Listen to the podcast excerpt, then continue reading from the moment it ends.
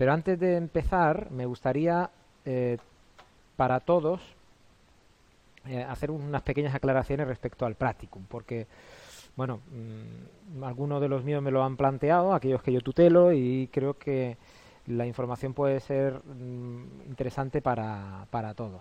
Mirar, dentro del, del practicum hay un apartado que tiene que ver con la, digamos, parte eh, de intervención, ¿no? Entonces, yo os, recomiendo que accedáis a el, digamos, el contenido que en el máster eh, de formación de profesorado se os facilita para eh, describir todo aquello que tiene que ver con vuestras funciones dentro del, del máster, del práctico. Entonces, estoy intentando recuperar el documento un momentito. Mm, máster, yo creo que lo tengo aquí. Estudiante de examen, listada, rubricas, firmas. un momentito. Bueno, no lo tengo aquí, pero de todas maneras, si vosotros accedéis eh, al máster de formación de profesorado y como yo estoy haciendo, y os vais al apartado de practicum, en el apartado del practicum hay un punto que es desarrollo del practicum y donde en teoría tenéis eh, un documento que explica claramente el desarrollo del practicum, que es información inicial de la guía del practicum. Si le pinchamos y lo abrimos y nos vamos a ese punto inicial que aparece ahí mm, al principio, dice 150 horas dedicadas en el practicum, entre el practicum 1 y el practicum 2. ¿no? El practicum 1, 120 horas, de las cuales 30 tienen que ver con el trabajo autónomo del estudiante. ¿eh? Esto de las 30 horas tienen que ver pues con el digamos el contenido que vosotros vais a utilizar para eh, diseñar aquello que vosotros queréis llevar a cabo en vuestra eh, intervención. En este caso, de estas 120 horas, eh, al quitarle las 30 horas que en teoría nos dice aquí que es eh, trabajo autónomo, preparación de actividades, estudio de documentación, reuniones con la coordinación, a mí se me hace muy difícil creer que si yo le quito las 120 las 30 horas nos quedamos en 90, que vais a estar 90 horas dando clases, porque es imposible. Para estar 90 horas dando clase, le decía a vuestro compañero que tenéis que estar aproximadamente dos meses a full. Dos meses a full significa yendo todos los días tres horas cada día y dando las tres horas de clase. Entonces, bueno, mi recomendación es que de esas 90 horas que, que tenéis, son 90 horas que estáis en el centro diseñando, dando clase o interviniendo con vuestra unidad didáctica. Es decir, si vosotros tenéis un día en el que el profesor o la profesora os dice, oye, preparar el calentamiento de la clase que viene para todos los terceros. Bueno, pues eso, cada calentamiento que has preparado para cada tercero, en teoría es una hora de práctica. Si lo repites cuatro veces, pues son cuatro horas. Aunque hayáis intervenido ocho minutos, ¿no? Pero esta es la forma en la que, en principio, esas 120 horas que quedan reflejadas ahí son las que eh, quedan distribuidas en 30 dedicadas a ese trabajo autónomo. ¿eh? ¿Qué es el trabajo autónomo? A ver, el que haces en tu casa, porque imagino que vosotros no contaréis las horas del trabajo autónomo como horas dentro del centro. A ver, no, te estoy entendiendo muy bien, pero voy a intentar hacer el resumen. Lo que tú estás diciendo es que ¿qué, contamos dentro de esas 30 horas y qué contamos dentro de las 90 horas? ¿eh? Lo mismo para aquí como los para los de casa. Si tenéis alguna duda los de casa, eh, eh, lo metéis a través del chat. Yo, las 30 horas entiendo que son 30 horas que vosotros en vuestra casa dedicáis a lo que se denomina trabajo autónomo. ¿De acuerdo? ¿Trabajo autónomo en qué? Pues a preparar las sesiones, a diseñar eh, lo que el profesor os ha pedido para una clase, a mirar en Internet ¿eh? cómo os inspiráis para el diseño de las unidades didácticas. Y las 90 horas, en teoría, son 90 horas que en teoría tienen que ver también en parte con esas horas, porque Vamos a ver, trabajo autónomo, no trabajo autónomo lo entendemos de una forma muy diversa. Entonces, una cosa es estar en casa trabajando solo y otra cosa es reunirme en el centro con el profesor para diseñar parte de la unidad didáctica, en el que me ha dado algunas instrucciones y yo me voy a la sala de profesores a estar trabajando cuatro horas allí sobre esa unidad didáctica. Por lo tanto, esas horas en las que yo estoy en el centro, que no estoy dando clases, son horas que yo utilizo para diseñar la unidad didáctica. ¿eh? A no ser que el profesor en el centro que tengáis os diga de dar las 90 horas. Si os dice dar las 90 horas, pues como al final el que tiene que firmar es el del centro, pues no, no, no tenéis que veros obligados a que tenéis que cumplir eso, pero mi recomendación es que, que, no entendáis que las 90 horas son 90 horas de estar dando clase. ¿De acuerdo? No son 90 horas de estar dando clase porque es que no puede ser. Sí. En el momento que el profe o la profe te utiliza para algo, ya estás interviniendo. Otra cosa es que tú estés en clase mirando cómo dan las clases y no hagas nada. ¿eh? Pero en el momento que tú entres dentro del escenario, digamos que hay una parte de intervención que podéis contar cómo, ¿no? Aquí está diciendo Alicia que son 30 horas dedicadas a la gestión, 30 horas al trabajo autónomo. Mirad, eso, eh, Alicia, y para todos, no mm, dice no lo dice el documento. Si yo me voy a ese documento que, os acabo de poner aquí en pantalla, lo que dice el documento es esto de aquí. No hay, otro documento del practicum que diga más allá de lo que hay aquí. ¿Mm? El practicum nos dice, practicum 1, estancia de 120 horas en un centro y 30 horas de trabajo autónomo del estudiante destinadas a pam, pam, pam, pam. Estancia de 120 horas en el centro. Yo puedo estar en el centro diseñando la unidad didáctica o diseñando las tareas que me mandan, dos horas al día. ¿Entendéis? ¿Mm? Otra cosa es que luego el práctico nos diga, tiene que haber un documento firmado de vuestras horas de estancias en el centro. Que ahí, pues, mm, eh, nos, nos veríamos inmersos. Pero como no lo dice así, sino que tiene que estar supervisado por vuestro tutor profesional, porque la bitácora en la que estáis metiendo el, vuestro diario en teoría tiene que estar supervisado por el tutor profesional y luego desde aquí los tutores académicos le daremos el visto bueno. Entonces ahí vosotros tenéis que ir contando qué hacéis en esa cada hora de estancia en el centro y al final, como muy bien os pide el, el máster, dice ir recontando las horas y vais sumando las horas. Para al final, vale, se cumplen las 120 horas. ¿De acuerdo? Esto es un poco la forma de gestionar eh, eh, este, este práctico. ¿eh? Por ejemplo, los que habéis pasado por aquí, por esta universidad, el práctico en educación física se ha gestionado históricamente de otra forma, distinta. ¿no? 30 horas de observación, tantas horas de eh, intervención y tantas horas dedicadas a preparar, digamos que la gestión era de otra forma, pero al final viene a medir un poco lo mismo. Y la, y la bondad de este máster es que al generar este documento del blog del practicum facilita mucho las cosas y hace que, pues, que todo sea más visible y más fácil. ¿eh? Yo creo que es, que es una ventaja el hecho de poderlo reflejar en un, en un práctico a, través del blog.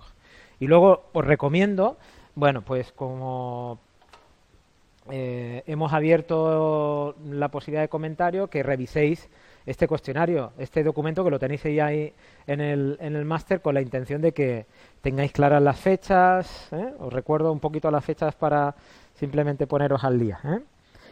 La fecha tope para realizar el blog del práctico es el 1 de abril, ¿eh? que será la fecha donde de aquí se cerrará la evaluación de vuestro blog. ¿eh? Y luego, bueno, pues si os dais cuenta, del 14 al 20 de abril, evaluación del practicum por el coordinador, por el tutor de centro y tutor académico, a partir de que presentáis vosotros el documento, el día 14 al 20 nosotros lo tenemos que cerrar y luego, bueno, pues en este caso eh, de igual forma se evalúa también el, tanto el Practicum 1 como el Practicum 2 de todo aquello que habéis realizado. ¿vale? Bueno, esta es una pequeña aclaración que alguno de vosotros eh, eh, ha manifestado en el correo, por lo menos mm, los que yo dirijo, y que intento aclararle esta semana y espero que esto os ayude a todos. Dice Alice, entonces, anotamos en la misma hoja las actividades para horas del trabajo autónomo y dichas horas no las firmará él. En teoría, el trabajo autónomo mm, no lo puede certificar nadie. Porque son 30 horas de trabajo autónomo que tú puedes hacer mm, en el parque, ¿eh? leyendo el libro, en la eh, cafetería, ¿eh? Mm, diseñando la tarea que te han mandado. En teoría es difícil que te puedas certificar esas 30 horas, ¿vale? Por lo que mi recomendación es que esas 30 horas describáis simplemente lo que habéis hecho y luego ya a través del blog pues se confirmará todo yo creo que positivamente siempre y cuando vosotros manifestéis lo que habéis hecho. Bueno, pues cerramos esto del practicum, si no hay ninguna... ¿Hay una pregunta más del practicum por aquí? ¿No? Ninguna. ¿Y desde casa? No hay ninguna duda desde casa. Bueno, pues cerramos ese documento del practicum.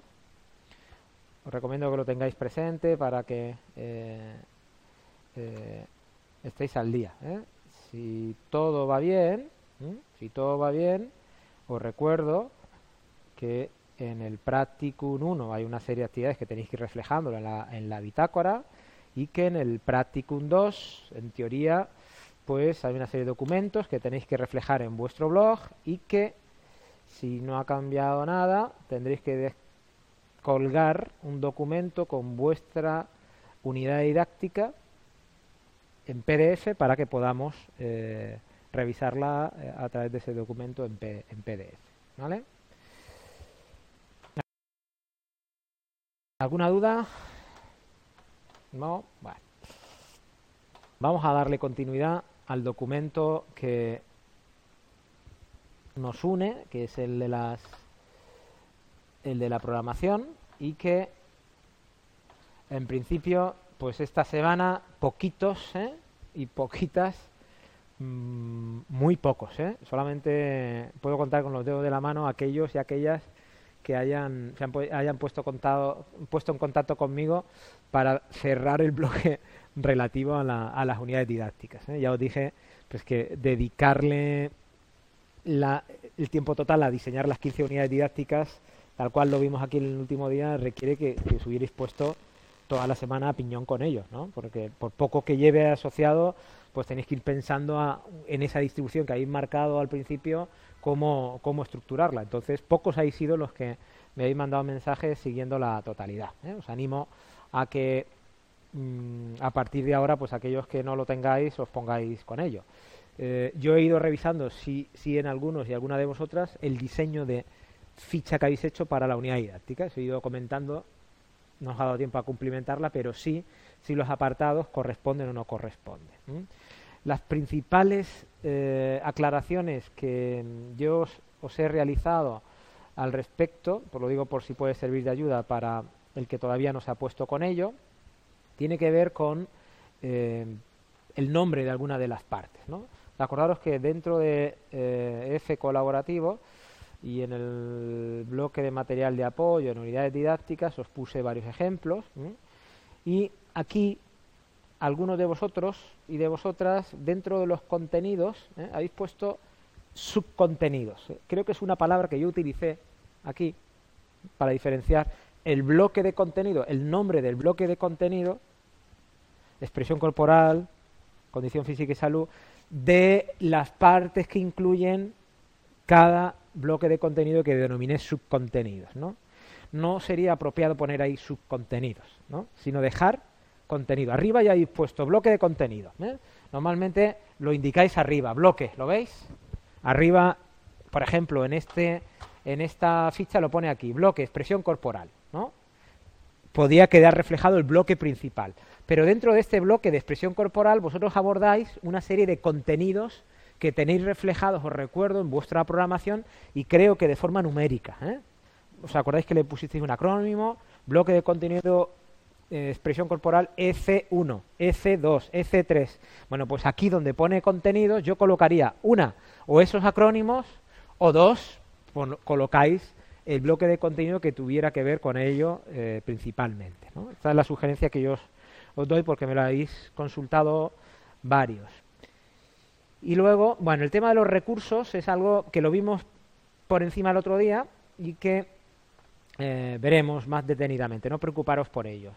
Por ejemplo, otro de los aspectos que eh, me habéis comentado en lo que tiene que ver con la evaluación. ¿eh?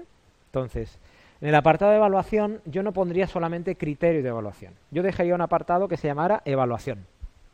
Porque dentro de la evaluación vamos a ver que tenemos tipos de evaluación, instrumentos de evaluación, criterios de evaluación, indicadores de logro. Es decir, ahí van, hay una serie de variables que vamos a tener que contemplar y que mm, dependiendo de vuestra mm, posición vais a insistir más sobre unos que sobre otros. Entonces, mi sugerencia es que el apartado que aquí se denomina evaluación del alumnado, pues lo dejéis simplemente con el, con el nombre de evaluación.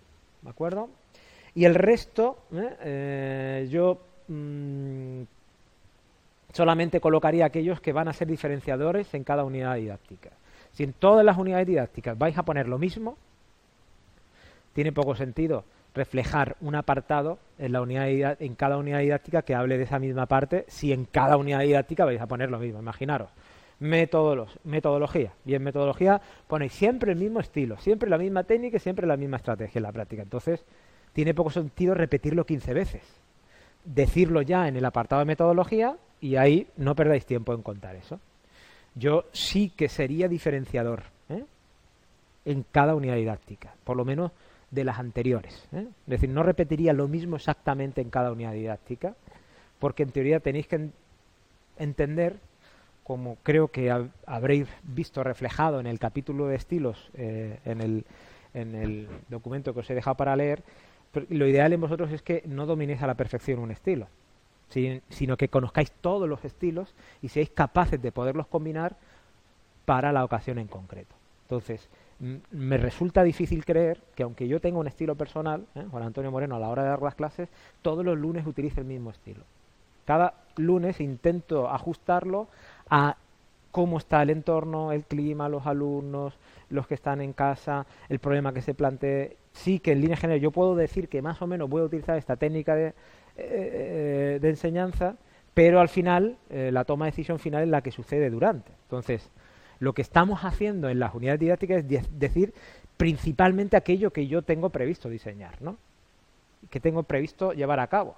Otra cosa es que luego yo lo lleve a cabo.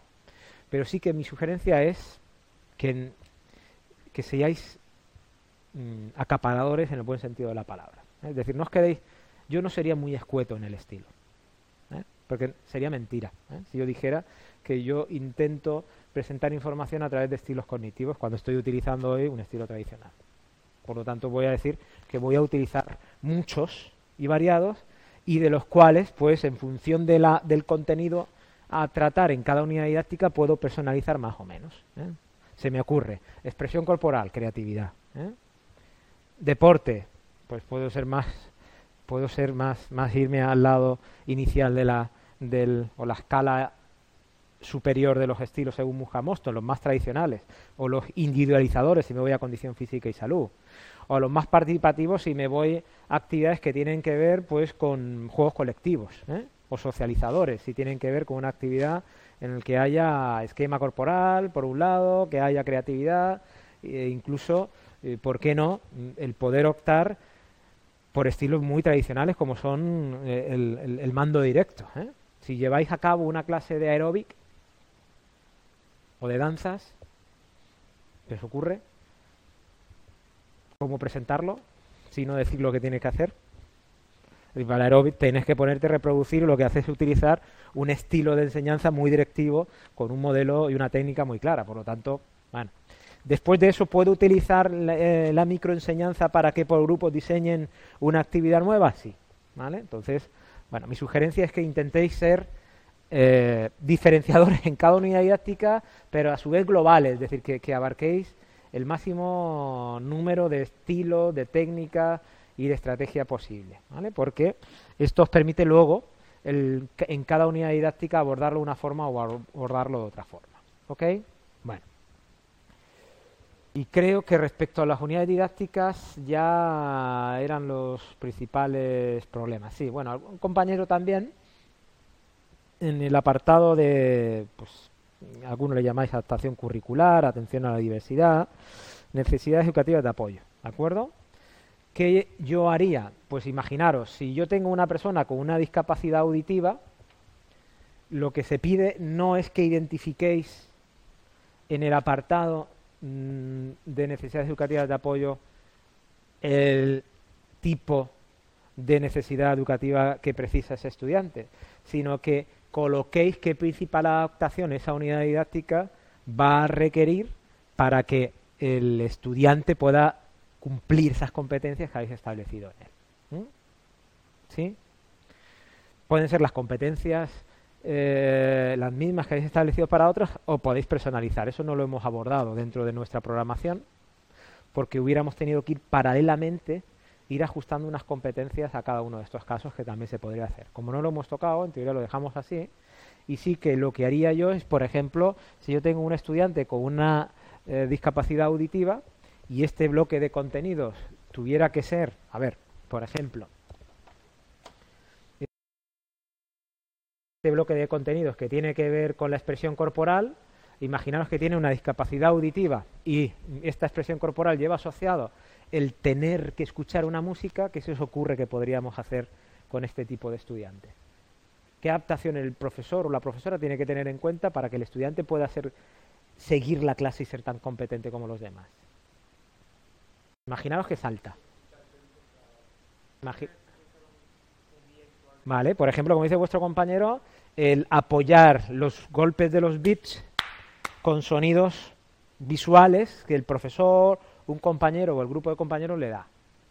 Dos, eh, sabéis que mm, podemos personalizar de alguna forma con un micro personal para él, mejor dicho, unos cascos personales para él, donde lleve su MP3 y el momento que le damos al play en el, en el nuestro, en él se, se, activa de igual forma y él lo tiene localizado el sonido. Por lo tanto, le está facilitando de una forma más directa esta situación. ¿Qué más se ocurre? A ver, que él pueda dar paso a, me estás diciendo, a, que, por ejemplo, más que él, si, él pudiera dar el tempo es porque está oyendo, ¿no? El problema viene por su discapacidad de no oír la totalidad del sonido que a lo mejor por, la, por el, el ambiente que pueda recibir de forma habitual. Entonces precisa que sea más local. Otra estrategia, estrategia podría ser acompañante continuo que le fuera marcando. Es decir, él, trabaja en paralelo con otra persona que sería como su espejo, ¿no? Él sería el espejo de esta persona. Entonces, bueno, pues mm, de alguna forma que ésta le permitiera el poder llevar los bips de la música atendiendo a lo que se está explicando. Por ejemplo, esto es intentar preparar con antelación cada semana previa qué vamos a hacer para que él lo mimetice, lo entrene y vaya a clase con una, digamos, adaptación previa. Esa, esa sería otra otra opción. ¿eh? Hay muchas más, pero en esta, en esta idea es el intentar reflejar en, en este apartado de la programación de forma específica lo que esa unidad didáctica precisa. Por ejemplo, en este caso estamos en expresión corporal, pero imaginaros que, eh, bueno, pues vamos a ver, estamos en el bloque de condición física y salud, ¿no? Entonces, imaginaros que tenemos ese mismo estudiante con una discapacidad auditiva y, mm, y tenemos que, pues como por ejemplo, uno de los objetivos es conocer los métodos desarrollados de resistencia, ¿no? Y saber medir la resistencia. Y nos ponemos a hacer la prueba típica del Kuznavet, ¿no? Entonces, si no oye, eh, como sucede, por ejemplo, en algunas pruebas, eh, que el sonido va acompañado de un estímulo que visual. Entonces, eh, hay aparatos que reproducen el sonido y que para venta llevan arriba un, una especie de luminaria que lo que hace es repetir las veces que el golpe se va dando. Entonces, cada vez que suena, en el extremo de los 20 metros, por ejemplo, una vez hay una luz que se enciende y se sabe si se ajusta o no se ajusta. Esto se llama ser específico en cada unidad, didáctica, de ser, ser diferenciador. Mm, es imposible que si la unidad didáctica está compuesta de tres o cuatro sesiones, imposible, mentira, no me hagáis caso, es muy difícil que en las tres o cuatro clases eh, personalicéis todas las tareas es muy difícil y que os pueda caber ahí. ¿eh? Eso tendría que ser siempre y cuando desarrollarais la unidad didáctica para meterlas en las en las en el anexo. Entonces ahí como tenéis la posibilidad de desarrollar la clase entera, pues ahí ya cada clase la personalizáis y provocáis una adaptación ¿eh? a cada discapacidad que tengáis. ¿Vale? Bueno, creo que con esto eran las principales dudas que me habéis planteado. Si no hay ninguna duda más en casa o aquí, eh, seguimos, ¿vale? Entonces, si nosotros siguiéramos con la programación, pues en teoría hemos terminado el bloque correspondiente a la distribución temporal y, si no me equivoco, hemos terminado el bloque correspondiente a la metodología correspondiente al apartado 6.1. ¿eh? Pocos o pocas me habéis planteado dudas respecto a este bloque. ¿eh? Casi todos habéis seguido la explicación típica de metodología por bloque de contenidos. ¿eh? Bloque de contenido, expresión y corporal. cuento. ¿Qué estilo voy a aplicar? ¿Qué estrategia voy a contar? y qué, qué técnica de enseñanza. ¿no? Bloque de contenidos tal, bloque de contenidos tal. Entonces, incluso alguno ha hecho bloque de contenido y unidad didáctica y ha ido profundizando. Es decir, eh, ha, sido mucho más exquisito. ¿eh? Mm, eso tiene una bondad, pero tiene un perjuicio y es que se os va a lo mejor un número de páginas considerado que luego vais a tener que, mm, rifar. ¿eh? Porque, para que las 60 páginas se den, si ahí yo me meto 8 páginas más de cuento de, a través de la unidad didáctica, pues a ver dónde lo voy a sacar ya. ¿Cuántas páginas llevas ya, por ejemplo? Claro, 49. Y, y, y 49 con portada, pero nos quedan una serie de apartados todavía y, tenemos que llegar a no más de 60. Entonces, bueno, pues ahí toma de decisiones que hay que ir viendo, ¿no? Entonces los esfuerzos irlos, irlos midiendo. Bueno, vamos a ir al apartado que tiene que ver, después de contar la metodología, yo recuerdo que ahí hemos hablado de la técnica, la estrategia y la técnica, y hemos dejado fuera los recursos porque están en el apartado 11, ¿lo veis? ¿Vale? Que estuvimos hablándolo y mencionándolos puntualmente, pero que abordaremos cuando lleguemos un poco más profundamente a él. Y nos vamos al apartado 6.2 que tiene que ver con las actividades y estrategias de enseñanza y aprendizaje. Para ello, aquí tengo preparado eh, pues un documento que me gustaría que siguiéramos ¿eh? Y que viéramos. Los de casa lo estáis viendo. ¿Me podéis decir algo? ¿Estáis viendo ese documento? ¿Sí? Ok. Gracias, Eduardo. Gracias, Alicia. Gracias a todos. Vamos a darle continuidad y la idea es, bueno, antes de seguir con ello, acordaros que un poco el objetivo que nos reunía era el tema de la unidad didáctica, ya estuvimos viendo a qué respondía, y que una de las partes importantes dentro de la, de la unidad didáctica era eh, los objetivos. ¿Os acordáis? Yo dije, intentar en cada sesión, en cada clase, ponerle en la distribución temporal un objetivo general a cada clase. ¿no? Yo dije, bueno, principio, estos objetivos, que son los llamados objetivos didácticos, son los que responden concretamente a lo que sucede en esa clase. Estos objetivos son distintos a los objetivos específicos de educación física que habéis colocado en el apartado 2.2, creo, de eh, la programación. Estos objetivos didácticos tienen un objetivo común, ¿no? Y es informar. ¿Siempre en qué? En infinitivo. ¿De acuerdo? Por lo tanto, cualquier objetivo, mejor dicho, cuando tengáis que presentar algún objetivo de programación, de entrenamiento laboral, siempre acordaros que tienen que ir marcados por el tiempo verbal en infinitivo inicialmente. ¿sí? Y mi sugerencia era que estos objetivos los pudierais agrupar, ¿no? ¿Cómo agrupar? Bueno, pues Juana, todo esto de agruparlos, ¿con qué tiene que ver? Tiene que ver con, lo, con el principio común que persiga ese objetivo. ¿Y esto del principio común qué es? Bueno, pues hay una serie de objetivos que podríamos agrupar atendiendo a, no sé si os suena la taxonomía de Bloom, ¿eh?